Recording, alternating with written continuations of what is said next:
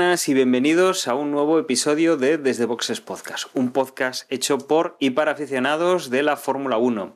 En esta ocasión venimos a contaros lo que ha ocurrido durante el Gran Premio de Canadá, en el pasado fin de semana, y comentar también alguna noticia que no entró en, en el previo de este, de este pasado Gran Premio. Hoy no estamos todos los del equipo, pero estamos casi al completo. Tengo conmigo a Emma. Muy buenas, Emma. Hola, buenas. ¿Qué tal? ¿Cómo estamos? Y tengo conmigo también a Juan. Muy buenas, Juan. Muy buenas a todos y a todas. Y desde aquí, obviamente, mandamos un saludo a José, que es el, el integrante que, que, no ha podido incorporarse. Como digo, vamos a comentar eh, alguna cosa que saltó eh, antes del Gran Premio, una noticia más importante y que tuvo o venía con cierta repercusión del, del, fin de semana anterior, y es que la FIA EMA por fin ha tomado una decisión, bueno, digo por fin, pero bueno, eh, ha tomado una decisión y va a meterse de lleno en el tema del año, que es el famoso efecto que tienen los coches, el porposing, ese mm,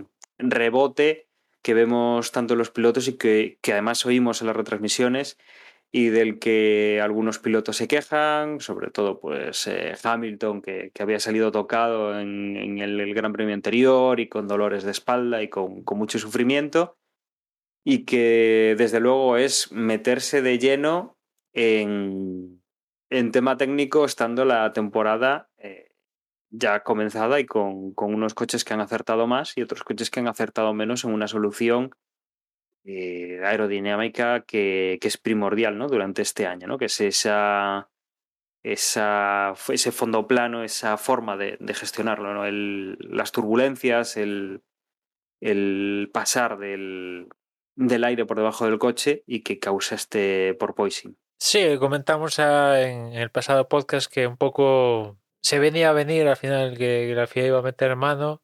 Era la cuestión era cuándo lo iba a hacer, pero seguro que ya para el próximo iba a meter mano, pero bueno, sobre la mesa también estaba la opción de que lo hiciera este mismo año y, y quizás a mí me sorprendió que nada, fue publicar el podcast y como suele ser costumbre, pues salta la noticia nada más publicar el podcast y, y salió esta nota de la FIA diciendo que van a tomar medidas para evitar, más que evitar, reducir el porpoising en favor de la seguridad que aquí es el tema de seguridad es importante, ¿no? Porque bajo el prisma de seguridad prácticamente la FIA tiene carta blanca, se podría decir, o sea, se puede tocar absolutamente todo teniendo la carta de en tu en tu baraja de, de la seguridad.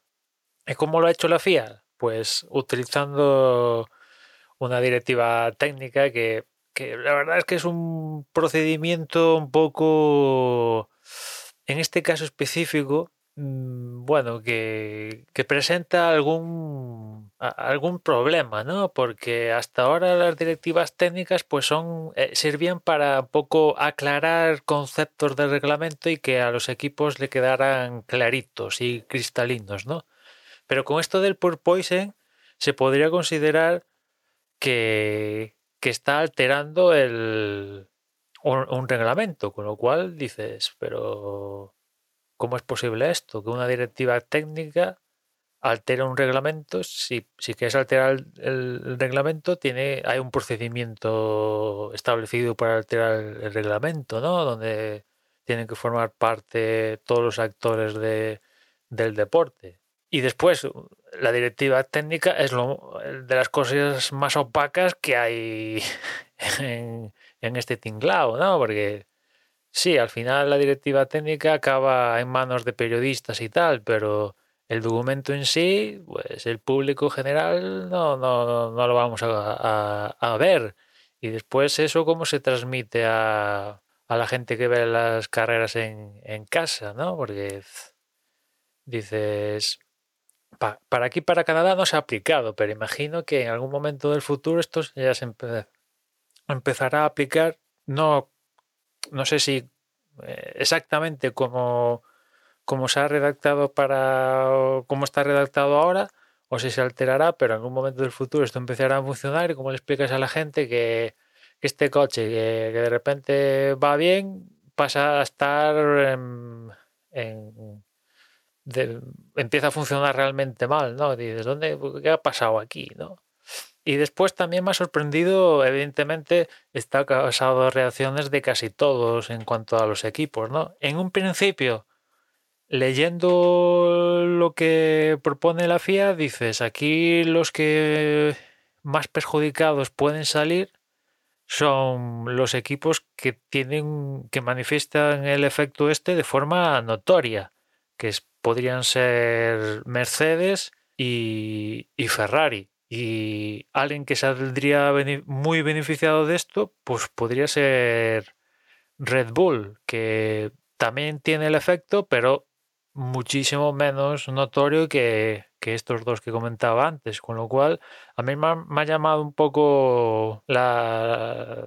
Me ha sorprendido un poco la reacción tan virulenta de Red Bull, donde en principio yo creo, tal como entiendo yo a día de hoy cómo está la historia esta, que sale de los que salen más beneficiados, y no es que es el que sale más beneficiado. Y me ha llamado la, la sorpresa, pero en fin, esto va a ser la comedilla en las próximas, las próximas semanas, porque claro, aquí unos van a salir beneficiados, como ya comentamos la semana pasada, y otros van a salir bastante perjudicados y claro, la FIA ha metido mano y, y, ¿qué- ¿qué va a hacer, no?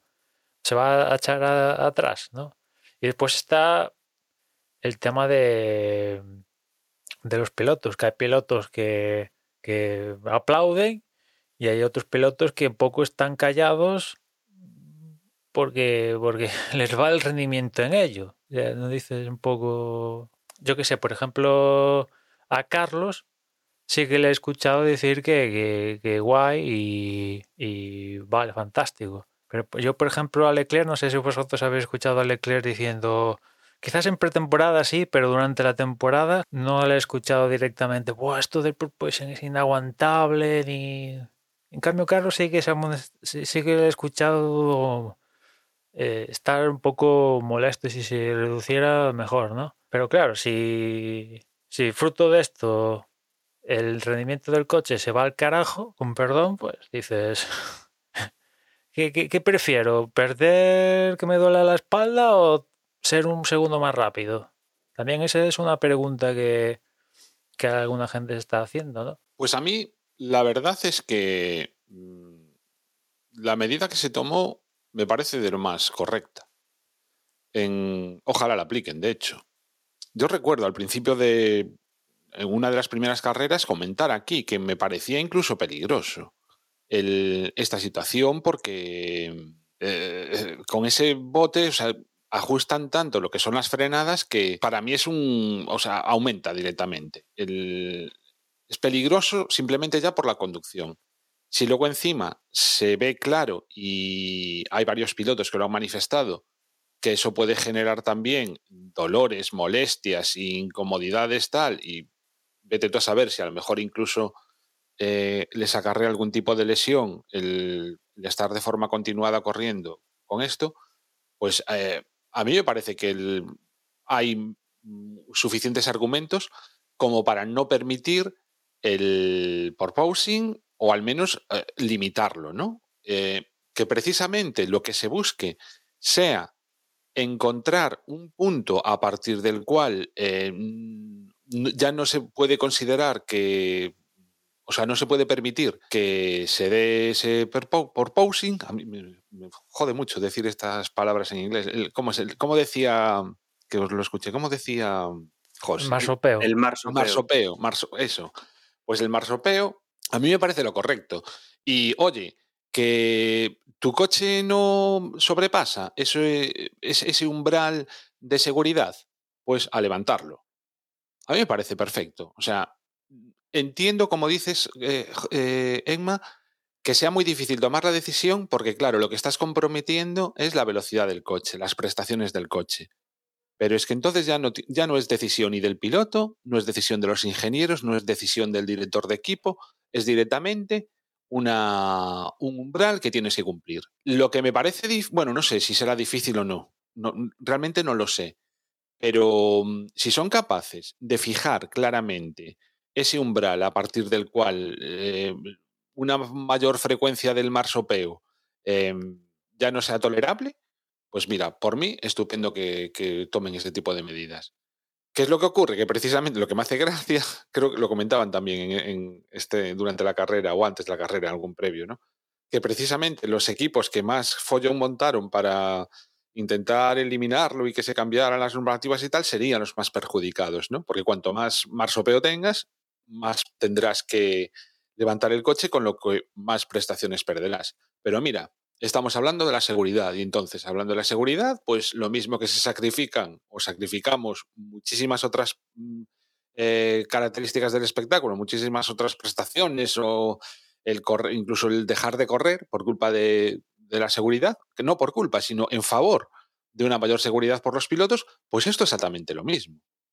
Y mira, si resulta que el Red Bull es el que mejor ha sido capaz de eh, diseñar un coche que reduce este tipo de problemas y no va a tener que elevarlo porque ese umbral no lo va a superar, pues oye, muy bien hecho por ellos. ¿Que Mercedes se tiene que joder? Pues oye, ajo y agua. ¿Que Ferrari lo mismo? Pues mira, lo siento por ellos, pero la seguridad de los pilotos está por, por encima. Ya, os digo, o sea, a mí tal y como está planteado el tema, me parece perfecto, personalmente. Otra cosa es que tenga dudas de que realmente eso se vaya a llevar a la, práctica. Eso sí que, o sea, eso sí que me va a extrañar más que se haga.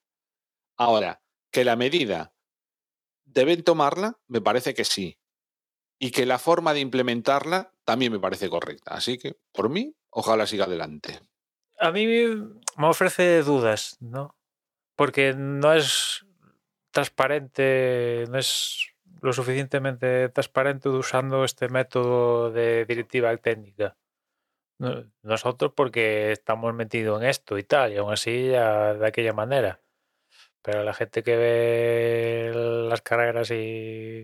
Pero Emma, o sea, ya antes, o sea, muchas veces utilizamos el argumento de la gente que ve las carreras. La gente que ve las carreras esto le importa tres pepinos.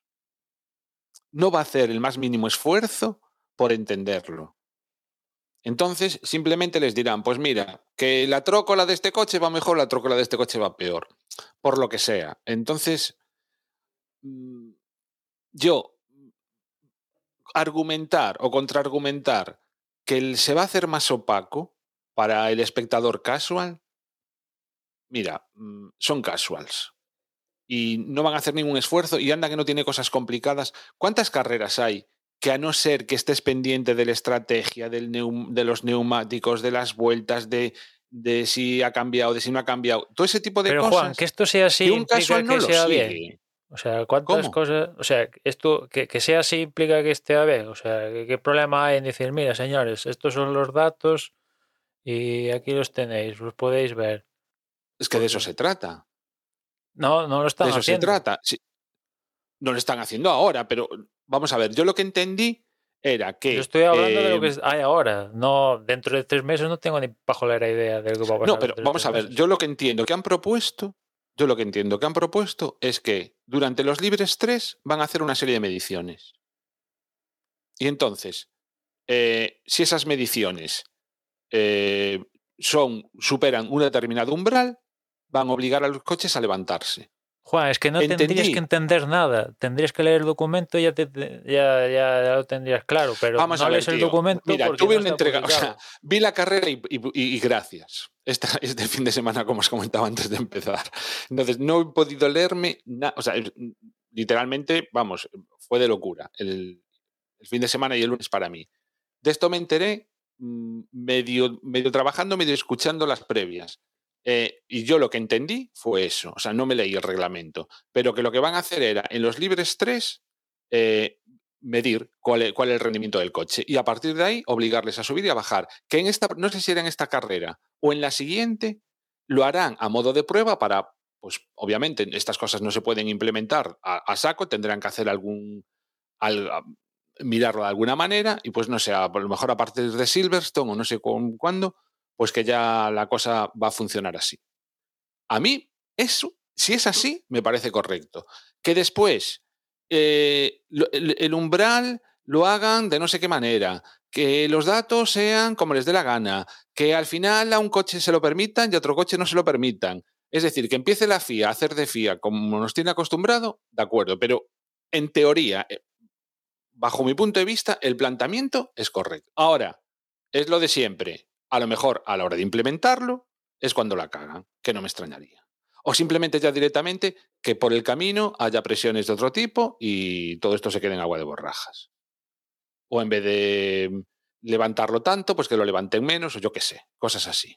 Pero bueno, o sea, igual estoy equivocado, igual no es así la forma de implementarlo. Y, estaba hablando de más.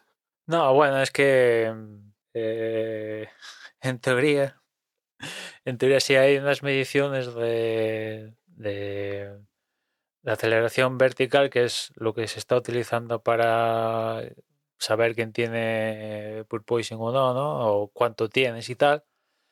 Y, y la FIA hace responsable a los equipos, según esto que decías tú, de un nivel que es aceptable, pues los equipos tienen que asegurarse que están en, ese, en esos parámetros de, de aceleración vertical, no. Que resulta que no estás en esos parámetros. Entonces es cuando te dicen que tienes que subir el coche 10 milímetros. Que subir el coche 10 milímetros de Fórmula 1 es, es mejor que te retires y vayas para casa. Porque 10 milímetros es... Pero, perdona, perdona. ¿Que subas el coche 10 milímetros o hasta 10 milímetros? No, 10 milímetros. Por lo que he leído yo es... El siguiente paso, si no cumples, es subes el coche 10 milímetros. Bueno, pues a lo mejor entonces lo que tienes que hacer es, antes de que te suban 10 milímetros, pues subirlo tú 3 o 4 ¿Entiendes? ¿Para qué? Para cumplir la norma. Que después eh, que los coches no se pueden subir así alegremente. Hay todo un...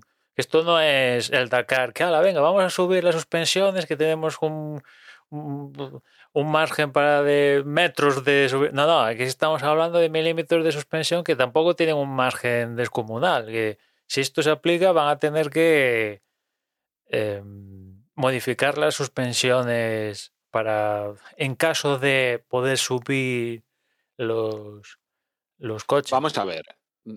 Eh, o sea, de acuerdo. Seguro que el hecho de subirlos les hace que pierdan el rendimiento. De eso se trata.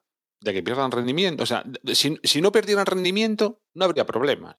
Ya lo habrían solucionado. Está claro que el hecho de subirlos les va a hacer perder rendimiento, sin duda. Pues eso ya se sabe.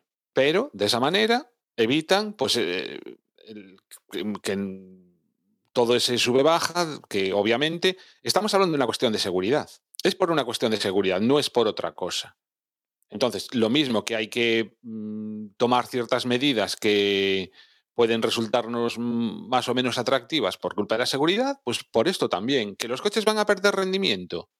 Pues está claro que sí. Hubo algún piloto, alguna declaración que lo decían. El problema es que no quieren subirlo. Si tú lo subes, pues ya está. O sea, que no es tan fácil, seguro que no es tan fácil. Y seguro que cuanto más suban, peor va a ir el coche. ¿Que los 10 milímetros es excesivo? Pues yo que sé, a lo mejor precisamente después de la primera carrera dicen, pues mira, no 10, 5 o 7 o 4 o lo que sea. Por eso imagino que la medida no es inmediata, sino que la van a probar. Pero bueno, lo que está, vamos a ver, estas cosas no pueden contentar y ojalá no hubiera que tomarlas, pero los propios, o sea, el numerito de Hamilton, o sea, que entiendo que era mm, que estaba jodido o que acabó jodido aquella carrera, que, casi para salir del coche, eh, casi echa, yo estaba viendo las imágenes y decía, jolín, que le echen una mano para salir del coche, que le acerquen un bastón para que pueda caminar, que, que le acerquen el patinete.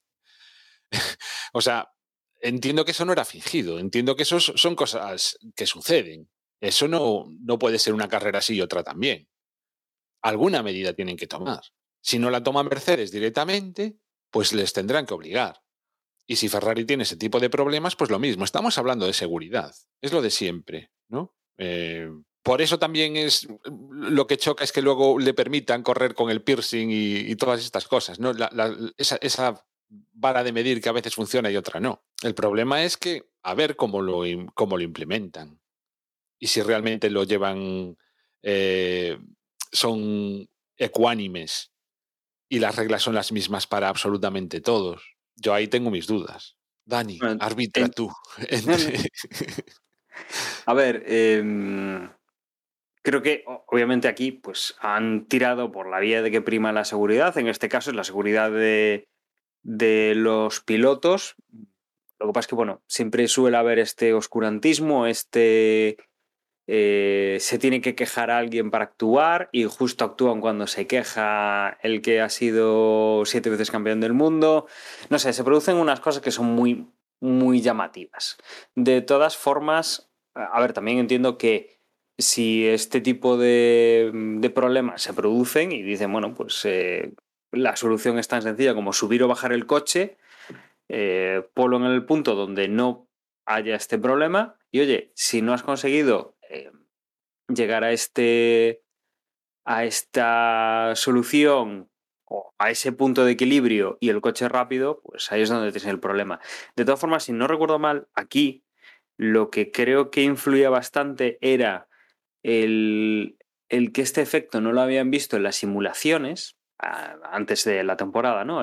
O, este nivel de, problema no lo había visto en las simulaciones y que en el túnel de viento, por lo visto, no se alcanza la misma velocidad que se puede alcanzar en pista. Es decir, que como los coches no han ido a la pista y no los han podido probar de forma real durante el desarrollo, pues han venido a, a darse este, este efecto que al final lo que provoca es eso, que el coche vaya dando saltos, que los pilotos vayan aguantando, aparte de las fuerzas G que tienen que aguantar en las, en las curvas y en aceleraciones y, frenadas, pues ahora van dando botes y van con, con un trabajo que, a ver, son coches que llevan la suspensión que llevan, que los asientos son los que son, son asientos de fibra de carbono que estarán acolchados lo justo y, y van en una posición comprometedora durante mucho tiempo de la carrera, con lo cual eh, esto les puede marcar. Y luego, aparte, también el problema que puedan tener en la cabeza en cuanto a, a la sobrecarga que pueden tener en el cuello de tanto subir y bajar, porque al final el resto del cuerpo sí que va bastante agarrado y acojonado, pero bueno, la cabeza al final es donde nosotros lo estamos viendo, estamos viendo cómo suben y bajan las cabezas y estamos escuchando ese ruido que es el efecto de el coche roza contra el asfalto y vuelve a subir, vuelve a rozar, vuelve a subir. No sé, las cosas aquí siempre se hacen en el que parece el peor momento, con el oscurantismo mayor y de la forma que de repente cambia toda la temporada de lo que estabas viendo lo que de repente vas a ver. Entonces, ya no sabemos si esto va a ir a, a mejor, a peor, Pero, si ¿Realmente vamos a que cambiar va a o no. cambiar tantísimo? O sea, ¿creéis que esta norma? Yo es que, estoy convencido que en, la segunda carrera no, no van a penalizar a ninguno, porque ya van a ser las propias escuderías las que, se va- las que van a ajustar, pero vamos, al milímetro el... No, no, obvia. A ver, no, Claro, no entonces, digo. o sea, yo no creo que vaya a cambiar. O sea, si- de verdad, ¿eh? me da la sensación de que primero va a seguir Red Bull, después va a andar Mercedes y de tercera. o sea, después va a andar Ferrari y de tercera Mercedes. ¿Que van a correr un poco menos? Pues seguro que sí. ¿Que Red Bull lo va a tener aún más fácil? Pues casi seguro que sí. Pero no creo ni que McLaren vaya a adelantar a Mercedes, ni, ni Alpine, ni.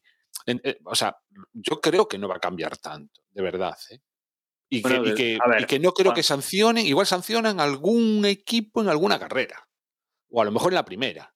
Pero después van a ajustar las cosas, vamos, ellos sí, mismos. sí, Oye, mira, que esto tal, con todos los sensores que tendrán, hay que subir un chisquirritín más, pues venga, no sé qué, pues prueba un milímetro, pues mm, andarán así hasta ajustarlo al máximo.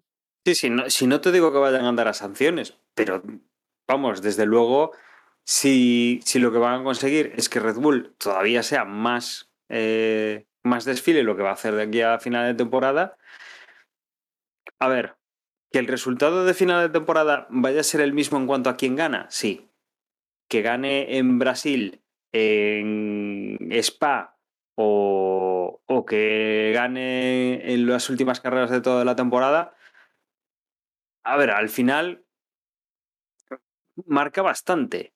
Marca bastante y además, es a nivel económico, a nivel de, de mm, espectadores. O sea, que la temporada esté resuelta a mitad de temporada ya y digas, es que es verdad. O sea, Red ¿Pero Bull, qué ha pasado en pues, los últimos 10 años? Em, eh, quitando el, el- el año pasado.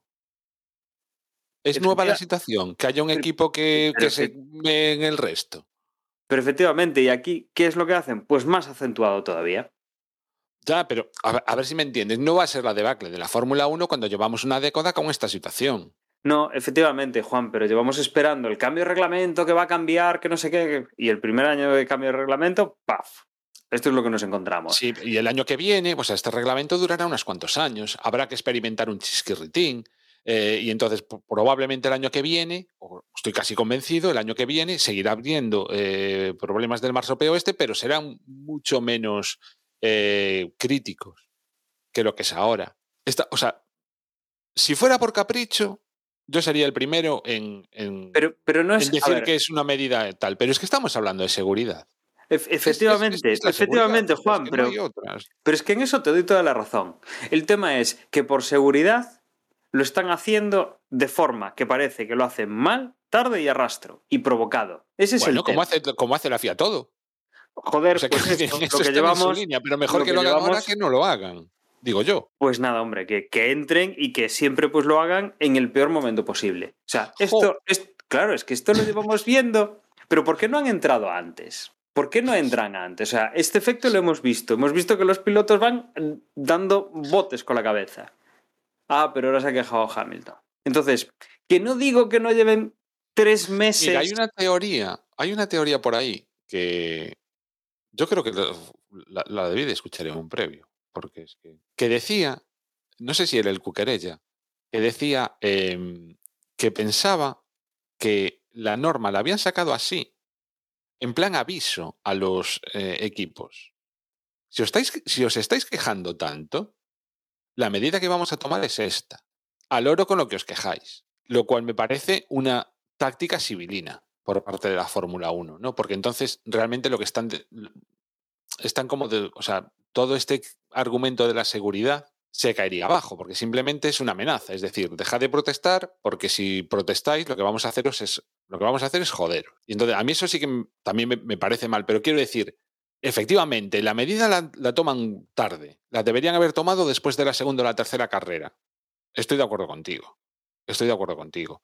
Pero está claro que también el hecho de todo lo que se habló, de hecho, acabó la carrera y se hablaba más de lo de Hamilton que del propio resultado. Se hablaba mucho más de Hamilton que de Russell, por ejemplo. Entonces, mm, o sea, sí, pero vaya, que la FIA lo que hace es todos los años cambiar los, las reglas del juego durante la mitad es algo que tampoco nos puede llamar la atención. Yo, de, o sea, lo que me extraña de verdad es que no sea, o sea, que la opinión que tengo yo no sea la, la más extendida. De verdad, ¿eh? me extraña mogollón.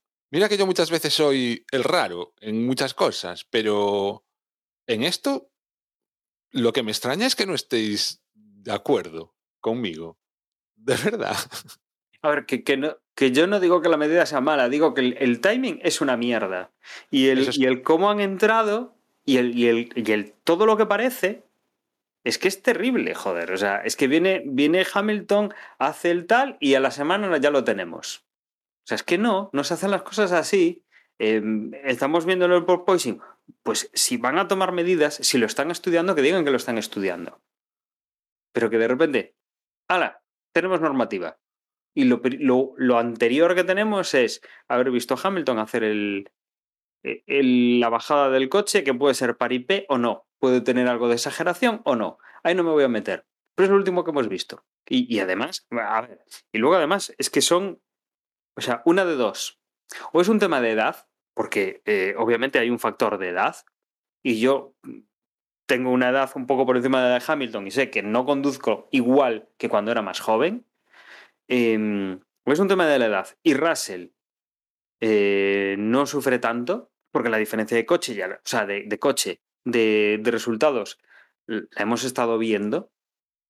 O, lo de Hamilton, pues es un poco pues, que no se adapta al coche y, y buscaron esa, entre comillas, esa excusa y montaron todo el paripé. No lo sé. No lo sé, pero desde luego que las cosas no son bonitas de ver. O sea, que ahora saquen esta normativa después de todo este embrollo, dices, ¿para qué? O sea, es que si, si explican las cosas van bien. O sea, si dicen, hay este problema, se está produciendo esto, vamos a hacerlo así. Sales desde el principio, dices, lo hemos estado estudiando y tal. De repente te sacan con estas historias y dices, "Joder, Entonces, ¿A cuento- o sea, a cuento de acuerdo? O sea, ¿os os parecería bien que hasta, la, el- hasta el año que viene no tomaran cartas en el asunto? Pero, a ver, yo, yo no digo que no tengan que tomar cartas en el asunto, ¿vale? Pero, desde luego, eh, que los hayan tomado así, para mí, es, es el peor punto que hay. ¿Y cómo, las o sea, cómo crees que lo deberían haber hecho? Ahora, o Pues sea, estamos, estamos donde estamos, ¿eh? O sea, es decir, no podemos, eh, no, no podemos darle mm, eh, Claro, ahora, a- atrasar ahora es- el reloj y, y- y ponernos en la Claro. segunda carrera. ¿Entiendes? O sea, estamos en este momento de la temporada. ¿Cuál, ¿Cuál creéis vosotros que debería, o sea, ahora mismo, qué es lo que se debería hacer? Ahora es complicado, pero entonces lo que tendrían que haber hecho es hacerlo de una forma más transparente y, de la forma, no se me ocurre, o sea, tendríamos que ver, pues yo qué sé, reuniendo los equipos, buscando una solución, intentando consensuar algo y además mostrarlo hacia afuera que no es porque de repente se haya quejado el ex campeón del mundo. Es que ahora es complicado. Sí, efectivamente. O sea, es enrevesado de poder sacarlo de ahí sin decir, ah, pues ahora que ya sabemos que estos van mal, que estos no sé qué, que, que estos sí mm, van atrás porque además se ve que tienen mucho efecto tal. Y el piloto pues se ha quejado. Mm, Ahora es complicado hacerlo bien. O sea, estoy de acuerdo contigo, Dani, pero salvo en una cosa. O sea, es cierto que la espita que enciende todo esto es la actuación de Hamilton. Y si, si hubiese sido única y exclusivamente Hamilton el que se hubiese quejado, pues no hay más que hablar. Pero es que no ha sido el único. No, o sea, te- hay- hay- también hay alguno que no ha dicho ni pío al revés, pero han sido unos cuantos los que sí que han comentado. eh, que yo sepa, Sainz, Russell y, y creo que alguno más. Lo que pasa es que no me acuerdo quién.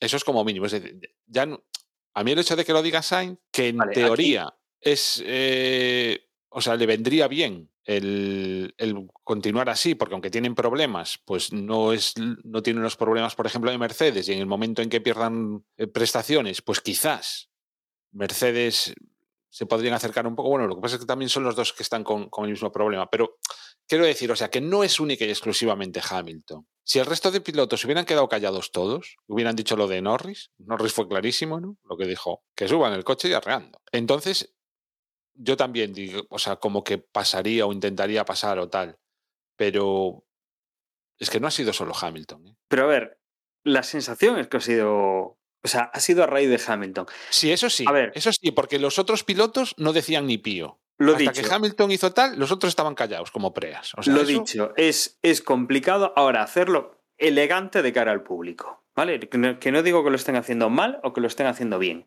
Digo que elegante de cara al público es, te quedas con que Hamilton hizo paripé o no, pero hizo lo que hizo la semana pasada y ahora de repente esta te, te clavan esto, te meten estas limitaciones. No sé, o sea, se me ocurren cosas como, pues, eh, poner un día extra, poner sesiones extra en los, en los grandes premios que sí que se pueda, que se pueda hacer para que los pilotos y los eh, equipos puedan probar soluciones que, entren, que no entren en el presupuesto, por ejemplo, en el límite presupuestario. ¿Por qué? Porque hemos cambiado las normas o se han reajustado las normas en el medio de la temporada.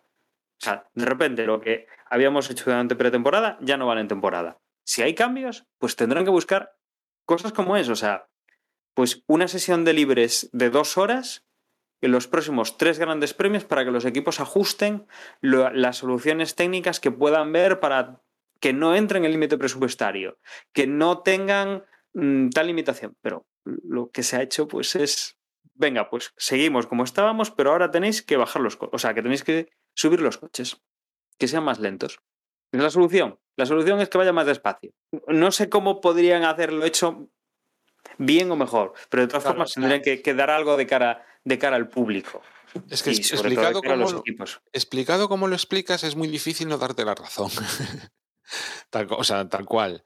Claro, Lo que pasa es que para mí la medida no es tanto subís el coche, sino lo que están diciendo es, no podéis permitir que esto ocurra. Entonces tenéis que poner los medios para que esto no ocurra. Y en el caso de que ocurra, es cuando tenéis que subir el coche. Yo entiendo que la filosofía está en invit- o sea, obligar Vale, vale, a las escuderías pero, pero eso a, está a muy que bien. solucionen el problema de forma inmediata. Pero- Eso no quiere decir que a lo mejor el primer, en la primera carrera tengan que subirlo un poquito más, tal. Eh, con respecto a lo de que les den más tiempo para probarlo y tal, ahí totalmente de acuerdo. Claro, es que, eh, es Ahí que eso, es- totalmente de eso es, acuerdo. eso es lo primordial. O sea, lo que, lo que estás diciendo es, bueno, pues si tenéis que ir más despacio, id más despacio. Sí, ¿Por qué? Porque es que van a tener que gastar dinero que ya dicen que no llegan a final de temporada con el límite que tienen, van a tener que gastar más ahora en arreglar algo que tenía que estar perfecto al principio de la temporada y que se ha visto que por el método que han utilizado parece que no es eficiente. El, el tema de vais a simulador, vais a túnel de viento, con túnel de viento con unas limitaciones y a principio de temporada me plantáis ese coche en la pista. O sea, a, mí me... Yo entiendo lo que tú me quieres decir. Vale, pero dales herramientas.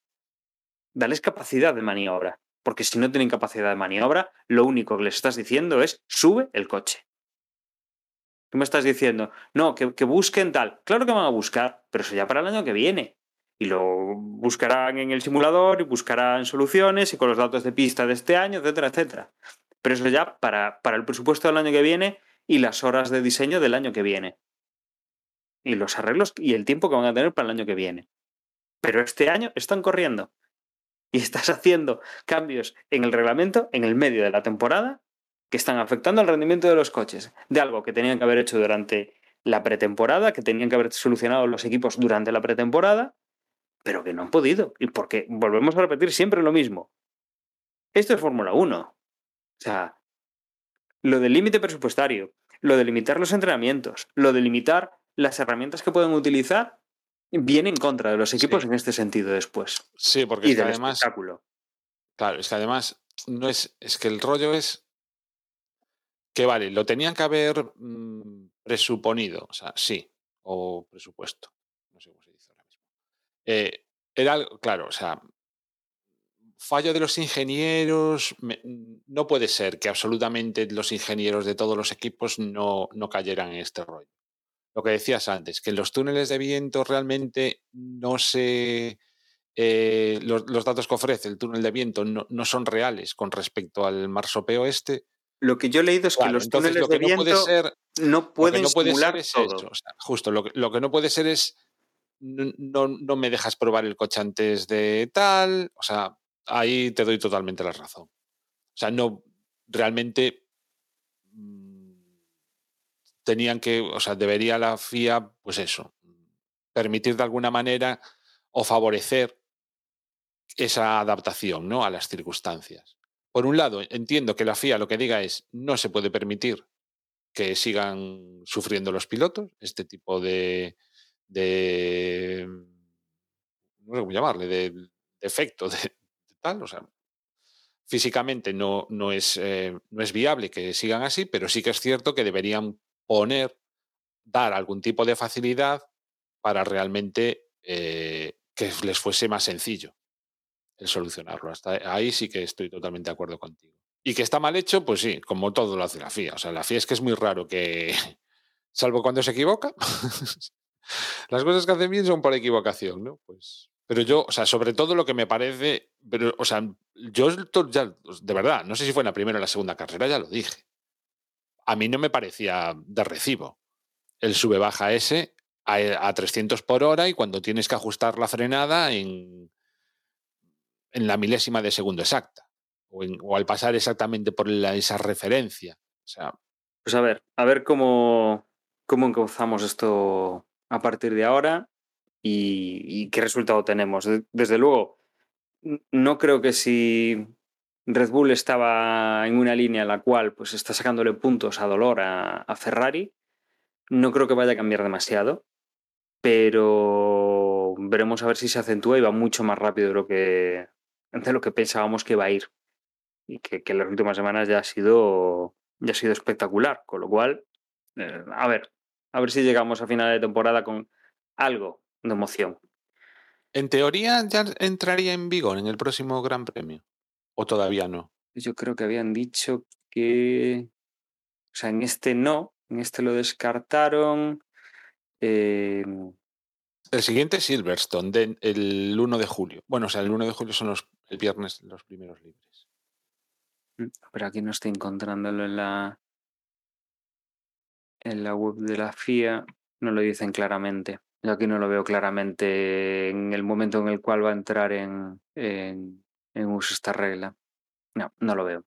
Bueno, su- su- supongo que lo comentaremos nos avisarán. Digo, en o el no, previo.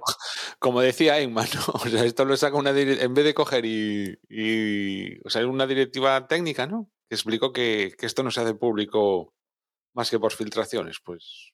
pues Bueno, si no lo hacen público, mm, podemos hacer la porra todas las semanas de si en esta carrera ha entrado o no ha entrado, dependiendo un poco de cómo veamos los coches.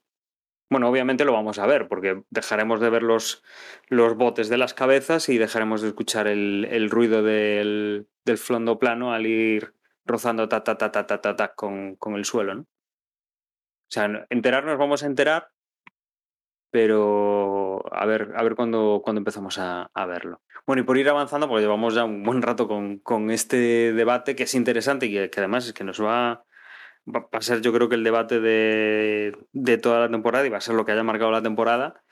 Pero bueno, también tenemos que hablar del, del Gran Premio de Canadá. Emma, un Gran Premio de Canadá que no sé si en los libres tenemos algo así que destacar, además de, de la climatología, o, nos vamos directamente a la clasificación, que yo creo que ha sido la parte de las más emocionantes del fin de semana. Sí, bueno, en, en los libros estaba ahí a ver qué, qué pasaba con Leclerc, ¿no? Si, si iba a penalizar, cuánto iba a penalizar. Y finalmente Ferrari decidió penalizar a lo fuerte y estrenar las suficientes partes de una nueva unidad de potencia para salir definitivamente a la cola de, de la parrilla, con lo cual Leclerc desaparecía de la ecuación clasificación. También optó por sancionar de la misma manera a Sunoda, con lo cual también tanto Sunoda como Leclerc iban a partir desde la cola de la parrilla y un poco estaba la lucha que tenían los dos en la clasificación, era ver quién quedaba por encima de- del otro para ver quién salía o último o penúltimo, ¿no? O sea que la lluvia de, de penalizaciones aparte de la que tuvimos con Fernando en, ya en España, ya ha empezado. Esto ya va a ser un goteo constante de las próximas carreras.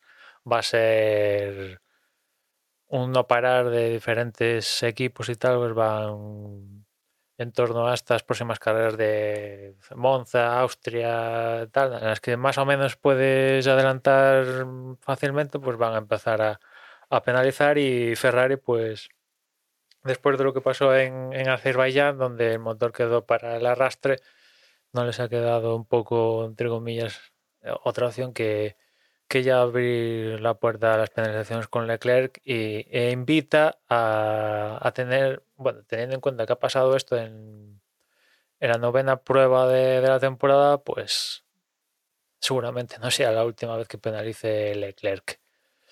Y en clasificación, teniendo en cuenta todo esto que os he contado, una clasificación pasada por agua, bastante agua había al comienzo, pero se fue, se fue secando a lo que iba transcurriendo la, la sesión.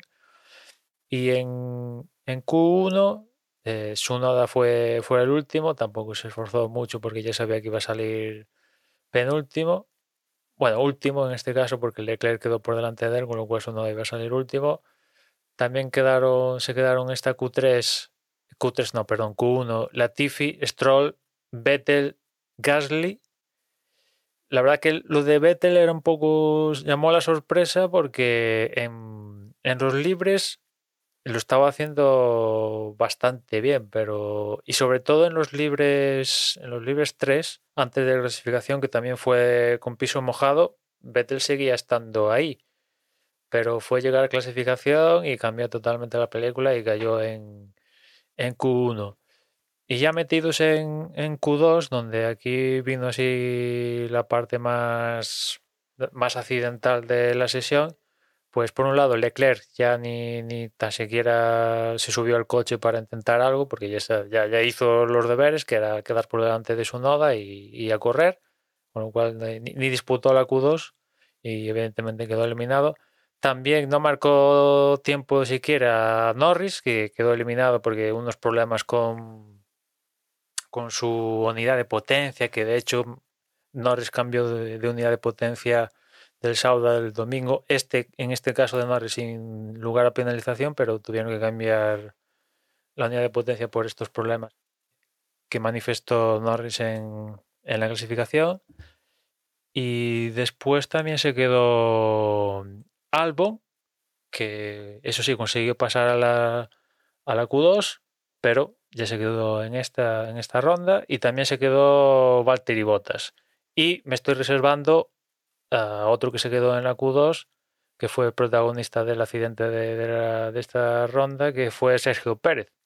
Cometió ahí un error, se fue largo y tocó las barreras y ahí quedó la sesión de, de Sergio Pérez, ¿no? Eliminado en, en la Q2, fue décimo tercero. Y ya metidos en, en Q3, pues décimo fue Wang Yuzu, noveno Ricardo, octavo Russell, un Russell que se la jugó ahí cuando la pista ya empezaba a tener carrilito seco y tal, a, ver si la cosa funcionaba con un neumático de seco, pero no le salió la jugada y, y acabó clasificando octavo. Séptimo fue Ocon, sexto Schumacher, quinto Magnussen. La verdad que los Haas en, la clasificación con estas condiciones así, agua, secanos y tal, pues funcionaron muy bien. Cuarto fue Hamilton.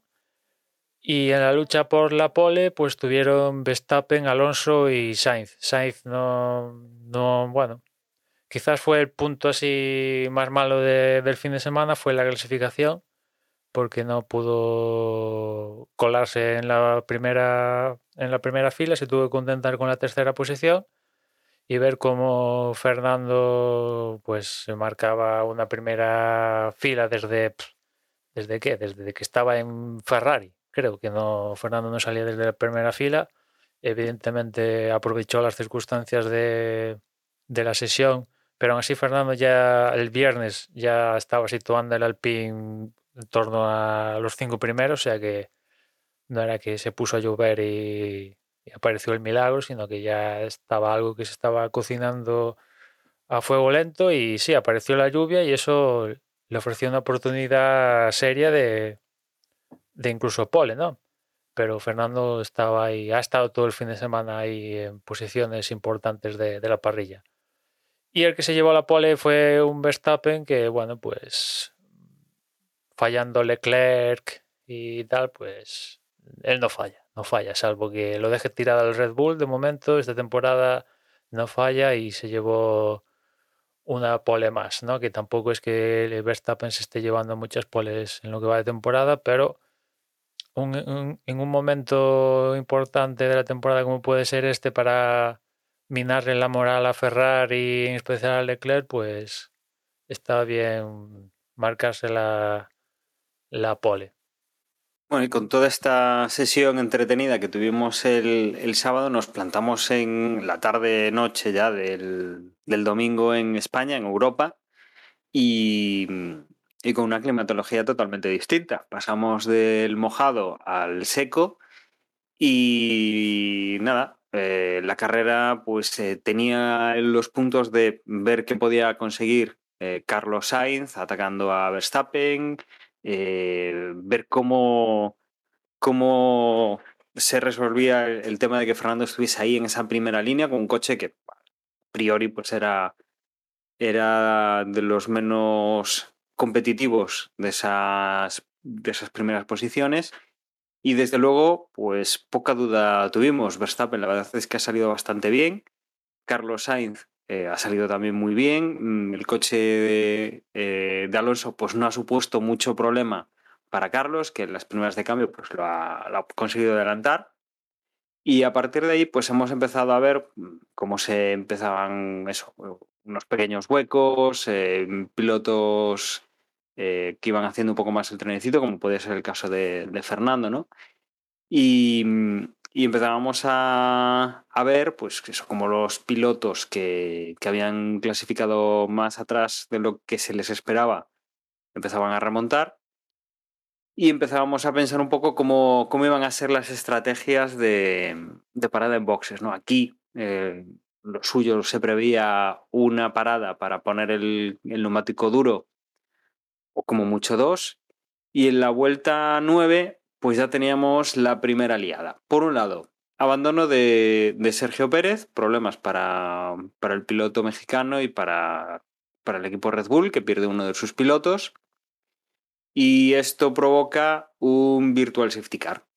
Con el virtual safety car se abre la ventana, pero se abre una ventana que obviamente es muy tempranera, porque estamos hablando de en torno a la vuelta 8, cuando, cuando tenemos esta posibilidad.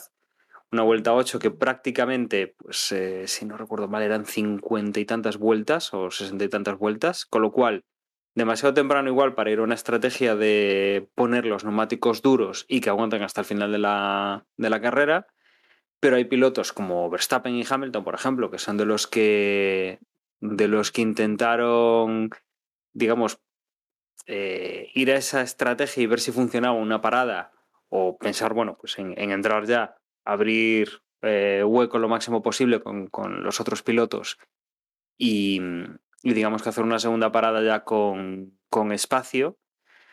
Con lo cual, eh, de las posiciones primeras, Verstappen ha entrado, Sainz no entra, eh, Alonso tampoco, tampoco entra. Y digamos que aquí pues empiezan a haber esas dos estrategias distintas, los que han entrado, los que no han entrado, los que van a ir a dos, los que van a ir a, a una parada, o los que parece que podrían ir todavía a una parada. Y en el caso de, los tres primeros, pues como digo, Sainz y Alonso parece que sí que van a ir a. van a intentar ir a una parada. Y Verstappen, pues parece que a priori va a tener que hacer una segunda por, por la cantidad de vueltas que, que, le toca hacer. Todo esto estaría muy bien si eh, diez vueltas más tarde no fuese eh, Mick Schumacher el que tiene que abandonar y vuelve a provocar un virtual safety car. Este virtual safety car es la ventana que esperaban para, para, cambiar neumáticos o que podían utilizar para cambiar neumáticos estos pilotos que no han cambiado la primera, en la primera oportunidad, como es el caso de Sainz, como es el caso de, de Fernando Alonso, eh, el caso también de, de Russell, eh, Ocon. Y aquí es donde tenemos pues a Sainz que sí que consigue cambiar neumáticos justo cuando se está retirando el Virtual Safety Car, con lo cual no saca todo el, todo el rédito que podía haber sacado esa maniobra. Eh, no es porque de, dejasen de entrar, sino porque el Virtual Safety Car fue muy corto y cuando, cuando tuvo la oportunidad Carlos Sainz entró y ya no le dio tiempo a, cumplir todo el periodo de safety car, de Virtual Safety Car dentro de, de la parada. Con lo cual, bueno, pues aquí ha perdido un poco de esa ventaja y quien sí que perdía toda la ventaja era Fernando Alonso, que eh, cuando se retiró el Virtual Safety Car todavía no había conseguido llegar a la, a la entrada del pit lane, con lo cual pues tenía que o bien perder el tiempo completo en ese momento y, tenían que recalcular quizá el, el tráfico donde iba a salir, o bien eh, mantenerse en pista. Lo que han hecho es eh, mantenerse en pista y, tirar para adelante intentando hacer pues una, una estrategia completamente distinta a la del resto de pilotos. A partir de aquí, pues hemos tenido una carrera donde Alonso pues ya quedaba descartado por el rendimiento de los neumáticos medios y que desde luego eran los, los más eh, antiguos de la parrilla, el resto ya los habían cambiado, ya estaban todos con, con neumáticos duros y la estrategia para él pues eh, había salido mal en dos ocasiones. A partir de esto, como digo, pues eh, teníamos las primeras posiciones con, con, la incógnita de Verstappen y de, y de Sainz, teníamos a Hamilton recuperando posiciones, Russell muy bien colocado, quizá no ha hecho una carrera tan destacada, pero, pero sí que ha estado ahí. Leclerc iba sumando, sumando posiciones y adelantamientos, iba recuperando pues esa, esa zona de, puntos que, es la que por coche y por, piloto pues le, le deberían eh, llegar al, al, final. Y todo ha ido muy bien hasta que, bueno, Verstappen ha cambiado la vuelta 43, Hamilton 44, Russell 45, Leclerc había cambiado antes en la 41, y se vuelve a dar un, un incidente de carrera, se vuelve a dar un safety car, bueno, en este caso es safety car, por el eh, choque que, ha tenido su noda. Con esto, volvemos a tener aquí pues eh, una nueva estrategia de carrera eh, que cambia de nuevo todos los planteamientos, que, vuelve a poner un poco en, jaque todo lo que se ha hecho hasta ahora. Entra Carlos Sainz, que bueno, pues digamos que, que, le ha venido perfecto para intentar atacar en la parte final a Verstappen. Tendría unos neumáticos además cuando saliese unas 6-7 vueltas más nuevos que los del, que los del holandés y han entrado prácticamente pues el, resto de pilotos que todavía no había entrado, con lo cual nos hemos reagrupado, prácticamente se han igualado todas las estrategias de, neumáticos, porque quien no las hubiera cambiado hacía unas cuantas vueltas, los ha cambiado ahora, con lo cual mmm, le ha venido bien a, a, Sainz pues tener unos neumáticos más, más nuevos para atacar a la parte final de la carrera a Verstappen eh, pero, por ejemplo, a, a, Alonso no le ha venido tan bien porque iba una estrategia distinta y lo ha vuelto a igualar con el, con el resto de pilotos. Aquí ya pues, se ha ido diluyendo la parte eh, baja del, del, top 10. Y nada, reanudamos la carrera después de unas cuantas vueltas detrás del, del safety car, con Verstappen en primera posición, con Sainz en segunda, luego pues, los Mercedes, con Leclerc recuperando posiciones y hemos tenido pues un poco de intentar acercarse Carlos Sainz a, Verstappen, pero finalmente pues no, no, ha sido capaz de quitarle la posición al, holandés que ha entrado en primera posición. Eh, muy pegado Carlos Sainz en segunda posición, por detrás de ellos pues Hamilton, Russell con los dos Mercedes. Hamilton pues vuelve a conseguir un podium esta temporada y Russell otro resultado en ese top 5 muy, muy atinado el piloto inglés, muy constante en, los, en las últimas carreras. Por detrás de ellos llegaba Leclerc, que entraba con, con muchas posiciones recuperadas después de, de, haber salido tan atrás. Luego en sexta posición llegaba Esteban Ocon, un Ocon que los últimos, las últimas vueltas se ha ido acercándole por detrás eh, Fernando Alonso con un ritmo superior que ha, se ha oído por la radio, se ha quejado de que Alonso decía que era más, más rápido que él durante todo el fin de semana. El equipo le ha dicho que no, que mantuviesen posiciones, que, que dejara ir a Ocon primero. Por detrás ha entrado Bottas, ha entrado Su y ha entrado Stroll, Ricciardo, Vettel, Ambon, Gassi, Gasly, eh, Norris, Latifi, eh, Magnussen y ya por detrás, bueno, eh, habiendo abandonado, pues Sunoda, Schumacher y, y Pérez. A posteriori, después de estas posiciones, sí que ha habido cambios. Ha habido cambios porque en la última recta, antes de llegar a la línea de llegada, eh, Fernando Alonso, por lo visto, mmm, ha hecho varios cambios de dirección. Cuando Bottas intentaba adelantarle, intentaba conseguir la séptima posición que tenía el piloto español. Eso se ha investigado a posteriori, se ha decretado pues, que Alonso ha hecho demasiados cambios de dirección, que, eso pues, ha impedido que Bottas pudiera intentar adelantarle. Y eh, le han penalizado con 5 segundos como veníamos de un safety car, como veníamos de estar muy, muy, muy cerca, esos cinco segundos han comprendido la posición de Bottas y la posición de Su, con lo cual Alonso, que había entrado en séptima posición, finalmente ha quedado relegado a la novena. Pues yo diría que, que esta ha sido la mejor carrera de Carlos Sainz en lo que va de, de temporada, ¿no? La verdad es que ha tenido muy buen ritmo durante, durante la carrera, pese a que Ferrari se haya quejado de cómo ha salido el safety car mm, al- debido al, al incidente este que, pasó para que saliera el safety car, tampoco yo creo que Ferrari no puede esperar que justo te salga el safety car diseñado para ti. O sea, es lo que hay. A veces te va bien, a veces no te va bien. eh, lo que hay, ¿no? Pero yo creo que aquí a Carlos, eh, dentro de lo que cabe, le vino bien eh, el safety car, teniendo en cuenta. Y cómo- mejora Leclerc. Sí, y teniendo en cuenta cómo estaba el tema de las estrategias y tal, le dio al menos una, optaron por, por que entrara y tal, y le dio una oportunidad de, de- de al menos achuchar a Verstappen, lo achuchó, pero bueno, Verstappen no cometió ningún error y el resultado es el, el que hemos visto, ¿no? Victoria para Verstappen y segundo Carlos, pero Carlos ha, bueno, yo creo que es la primera vez en la temporada que que ha estado a, ¿cómo decirlo? En disposición o en el momento para ganar su primera carrera, pero se ha encontrado con un Verstappen que, bueno, pues eso, no ha cometido ningún error y salía primero también, eso influyó. Es cierto que Carlos adelanta a Fernando en la tercera vuelta y tal, pero bueno, detallitos, ¿no? Detallitos que ha señalado el propio Binotto, ¿no? Que, poniéndole el único pero que le ha puesto a la actuación de Carlos ha sido el de la clasificación. El resto, muy bien.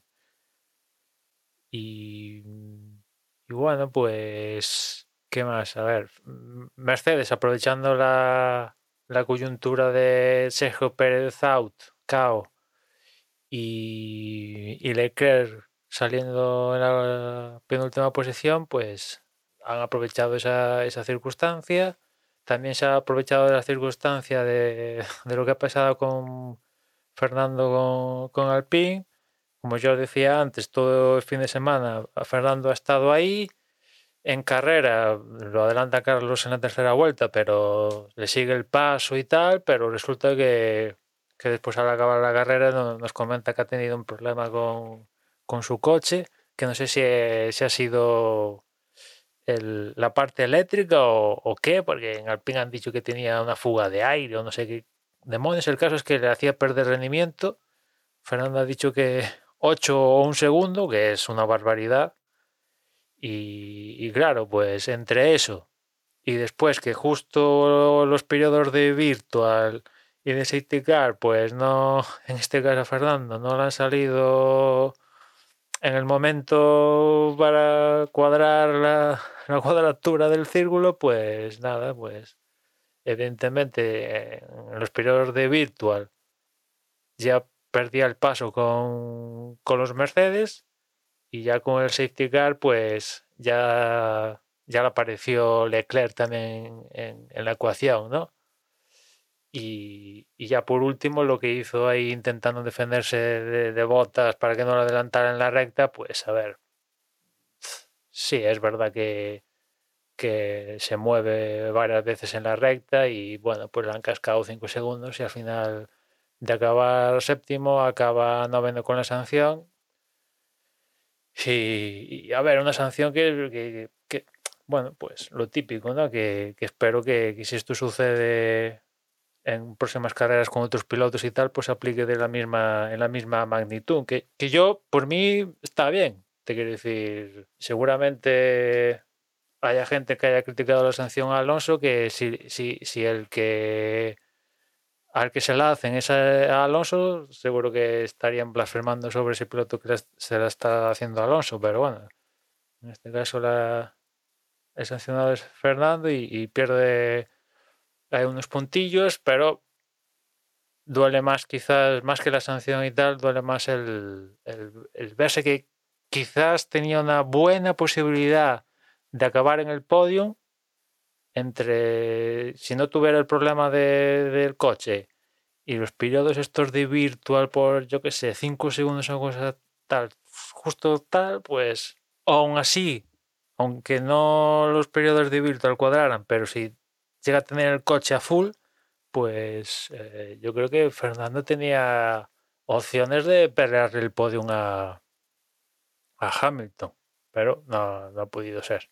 Y, y poquillo más, desastre en, en McLaren, ni Norris, ni Ricardo, problemas en las paradas en boxes, que hacen una doble parada seguida y las ruedas están en Cuenca, a, a Norris le ponen el blando, después el duro, el medio, el duro, el no sé qué, y bueno, al final acertaron porque no le pusieron sanción por poner juegos de diferentes ruedas, de compuestos y de, de, su compañero, o sea que al final debieron acertar con los compuestos que le tocaban, pero menudo, menudo desastre en, en McLaren. Y después de- para desastre el de Haas. O sea, salen, salen ahí arriba después de clasificar quintos y sextos.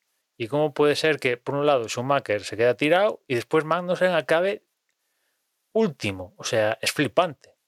Es flipante. Ya, a ver, yo no espero que acabaran la carrera quinto y sextos, pero al menos eh, con una opción de conseguir algún puntillo, pues eso sí, pero joder, es que han acabado, Magnussen acabó de los últimos. Es cierto que se tocó con Hamilton y el alerón estaba ahí, el end play del alerón estaba ahí a punto de caerse y mira tú por dónde que sale una, radio de Ocon diciendo, oye, que estoy viendo a Magnussen que y- igual si, si la pieza se desprende, igual me cae a mí en la cabeza y mira tú por dónde a continuación a Haas desde la FIA le dicen, oye, entra en boxes y soluciona esto. ¿Y eso le perjudicó? Sí. Pero aún así, joder, de, de salir arriba a, a acabar, es que no, Magnussen no tuvo ni, ni una remota oportunidad de, de ni, ni tan siquiera luchar por un mísero puntillo, ¿no? O sea, menudo, menudo desastre. Deben estar contentos en, en Haas, ¿no? Y, y poquito más de por mi parte de comentar sobre la carrera. Lo de Haas tiene delito, efectivamente. Yo. uf. Bueno, en cierto modo, alguien echaba de menos a Magnussen en la Fórmula 1. Mm, No se extraña. No está haciendo lo mismo que hizo en varias eh, temporadas años atrás. ¿Por qué está Magnussen esta temporada en la Fórmula 1? O sea, ¿qué, qué méritos ha hecho para estar esta temporada en la Fórmula 1? Y además que le han renovado, ¿no? Por. O sea, no renovado, firmó por varios años, ¿no? Es decir, que Sí, dos, creo, ¿no? Claro, o sea, lo dejas, pues parece que se las busca. Y tú que igual tampoco es que hubiera mucho sitio donde elegir, pero bueno, o sea, para mí Magnussen es que no entraba en ninguna, um, en ninguna de las quinielas. Yo que sé, que hubieran llegado a un acuerdo con, con Renault para que les cedieran esta temporada, no me acuerdo del nombre, ¿cómo se llama? El está ahí, el que ganó la, la FP2 el año pasado. A Piastri. Pi- a Piastri, yo qué sé, quiero decir que vale, que la situación fue sobrevenida, ¿no? Y tuvieron que buscar ahí un piloto rápidamente, pero, pero vaya, que parece que se lo ha buscado. Y entre eso y que Schumacher, pues a estas alturas ya tampoco engaña a nadie, las cosas como son. Si Schumacher es el que va a hacer peligrar el puesto de Carlos Sainz en Ferrari, pues yo, siendo Carlos, estaría bastante tranquilo, las cosas como son. Bueno, eso rápido se ha diluido, ¿eh? O sea, eso igual en el primer mes desde que Carlos firmó el contrato años A, aún era tema. Ahora ya yo creo que eso no pasa por Claro, la cabeza de nadie. Schumacher ya no engaña, ya no engaña a nadie. O sea, es lo que es. Sí, sí, Puede que fuese de, un poco mejor que Mazepin, pero vaya. al principio de carrera era un caramelito. O sea, más o menos estaba manteniendo las posiciones de todos y, en- y el que estaba perdiendo más rápidamente era Schumacher, que ya lo adelantaron, vamos. A las primeras de cambios ya se vio adelantado por Ocon, Russell y estaba perdiendo posiciones. No sé si es que ya al principio notó que el coche le estaba dejando tirado, pero aún así. Y con respecto al resto, Verstappen lo tuvo facilísimo. Pero es que facilísimo. Yo creo que en, absolutamente ningún momento llegó a sentir una mínima presión por parte de alguien. Eh, al final, que si Sainz sería capaz de cogerlo, yo estaba viendo la carrera y me daba la sensación de que Verstappen incluso podría en un momento dado ir más rápido de lo, de lo que iba. O sea, con lo cual creo que fue una carrera súper, súper, súper cómoda para él. Y con respecto a, a Fernando Alonso, como impotencia. La sensación yo creo que era impotencia, porque no, no, no hizo nada mal. Yo que sé, hay otras carreras en las que incluso dices, joder, es que hasta en, el, en el cambio de ruedas tardaron, le salió un pit stop lentísimo. No, o sea, es que no, no, no hicieron, no cometieron ningún error. Bueno, la mala suerte de lo del motor, lo único, pero por el resto, y lo del motor que nos, nos enteramos después, ¿no? Para mí realmente fue una sorpresa, no... O sea, yo estaba viendo la carrera y decía, la sensación era eso, de impotencia sobre todo porque esa ese, es que no es que no es que le viniese no es que no le viniese bien, es que no le vino ni normal, es que le vino fatal. O sea, le fastidió directamente la, eh, la, carrera, ese safety, ese virtual safety car. Con lo cual, pues ya poco más pudo hacer. Y encima, que yo si, si yo soy Renault, hubiera, creo, entiendo que hubiera hecho lo mismo, pero no es como, no, no permitieron la pelea con, entre Alonso y Ocon. Con lo cual, pues eh, Ocon realmente generó, yo creo, la, situación en la que se encontró Fernando de, que le venían apretando por detrás. La sanción del final me parece justa. Lo que me fastidia es no ser consciente, pues como cuando ya acaba la carrera, ¿no? Pero bueno, en este caso es que fue, o sea, no pudo ser de otra manera. Entonces eso con respecto a Fernando, pues, pues impotencia todo el rato. Y lo, y lo, que sí que me ve muy bien, desde mi punto de vista, Alfa Romeo, ¿no? que ni siquiera habían salido entre los diez primeros y, y, ahí están los dos. Así que ni tan mal. Y, y, poco más, poco más. También la carrera de Vettel, estoy de acuerdo contigo, fue así como un poco rara. Me alegro por Russell, que otra vez está entre los cinco primeros. Lo de Pérez una decepción, pero bueno, también era normal, ¿no? Que de vez en cuando pinchase como mínimo uno de los dos Red Bull. Y Hamilton tuvo ese encontronazo con Magnussen. Yo no tengo claro, no tengo claro ahí, porque lo he visto pocas veces repetido, de quién sería la culpa, pero mm, es de estas cosas que me extrañó que no se investigara más o que no le dieran un poquito más de importancia lo cual siempre te queda con la mosca en la oreja, ¿no? De, y si en vez de haber sido Hamilton hubiese sido, yo qué sé, Fernando Alonso, por ejemplo, ¿no lo hubieran investigado un poquito más? Pues yo creo que sí. Pero no sé. Y nada más por mi parte también de la carrera. Y desde luego ha sido una carrera muy marcada por esas estrategias que han tenido que ir improvisando o cambiando todos los pilotos y, y yo creo que estoy bastante de acuerdo con vosotros en prácticamente todo. Quizá ese, ese tema, ¿no? De, de cómo ha ido, eh, según le decía el equipo, Ocon ayudando a, a Alonso, ¿no? A, a, poner un poco tierra de por medio con sus eh, rivales, eh, manteniéndose a una distancia de DRS para que Fernando pues, pudiera aprovecharla sin pasarle, pues quizá, quizá ahí cortaba un poco esa, esa polémica, ¿no? De si tenían que haberle dejado pasar eh, o no, porque después ¿qué tenía que hacer Ocon? Mm, quedarse estorbando eh, detrás, manteniendo una posición cuando se ve que el problema lo tenía Fernando y que no, no habría podido defenderse de, de, en circunstancias normales. Bueno, habría sido un poco eh, el cubrar, ¿no? Eh, lo que se ha hecho es esto y en principio pues parecía lo adecuado el,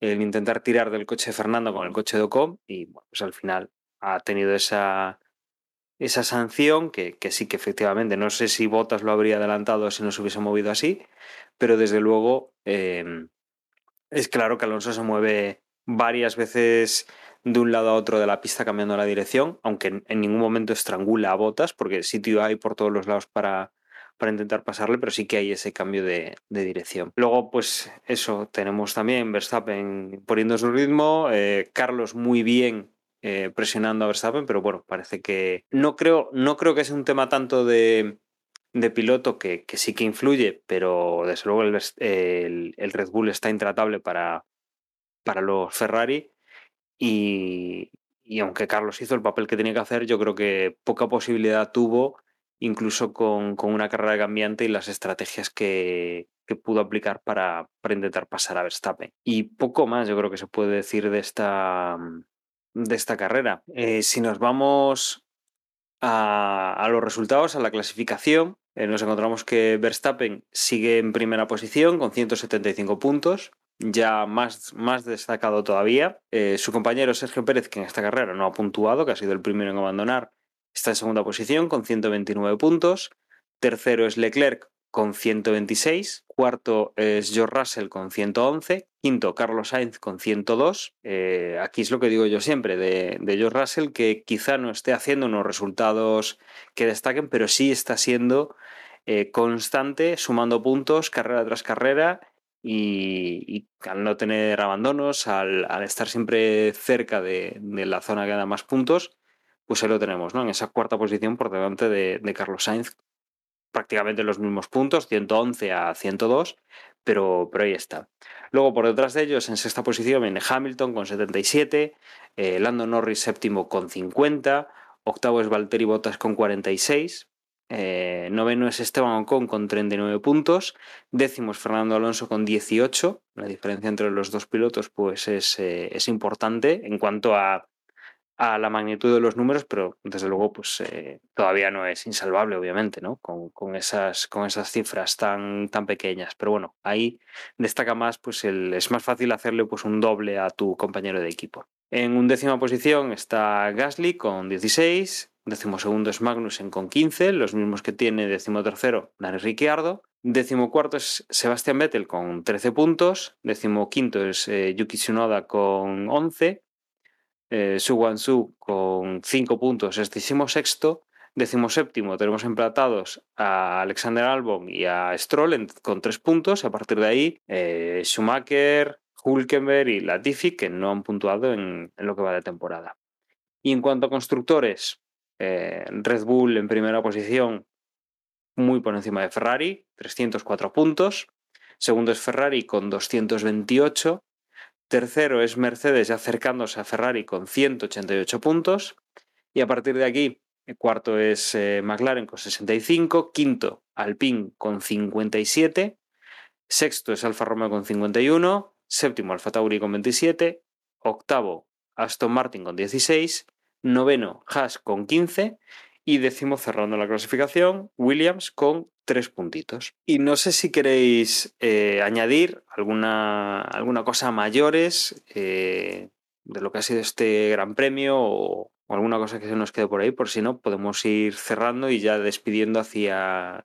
No me fijé, pero ¿os acordáis de... Bueno, tampoco es que sea significativo en absoluto, pero ¿os acordáis quién se llevó el piloto del día? Leclerc. Leclerc. Bueno, tiene lógica, tiene lógica. Uh -huh. Quizá en este caso sea justo, ¿no? Porque la verdad es que el resto tampoco pudieron hacer mucho más. Leclerc, sí. Bueno, pues si os parece, vamos despidiendo el programa hasta el Gran Premio que viene, hasta el previo del Gran Premio de Gran Bretaña, que se disputará el 1, 2, 3 de julio. Tenemos todavía una semanita para, para verlo.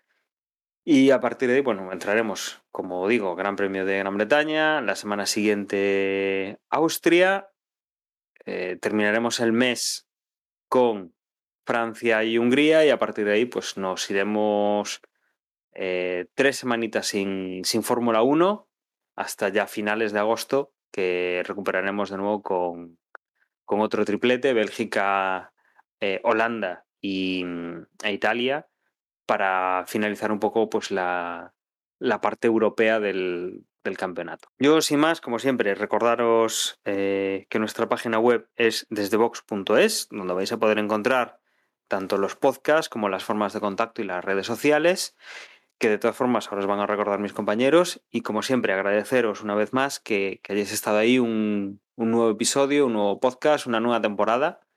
Y nada, me despido os dejo con mis compañeros, un saludo y hasta luego. En Twitter nos encontráis como arroba desde boxes y si queréis también podéis eh, apuntaros al grupo en Telegram mediante la dirección t.me barra desde boxes.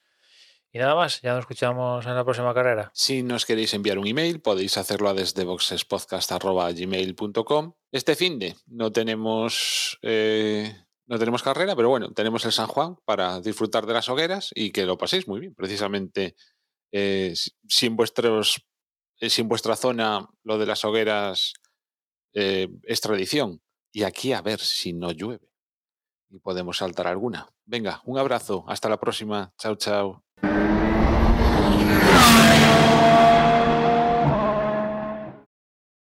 Es que justo estaba mirando que dan lluvia para mañana. En toda la semana dando lluvias, pero mañana creo que no. Sí, aquí el verano acabó antes de empezar. Bueno, mira, yo que me quite lo bailado, ¿eh? que ya estoy con la chaqueta de verano en la moto.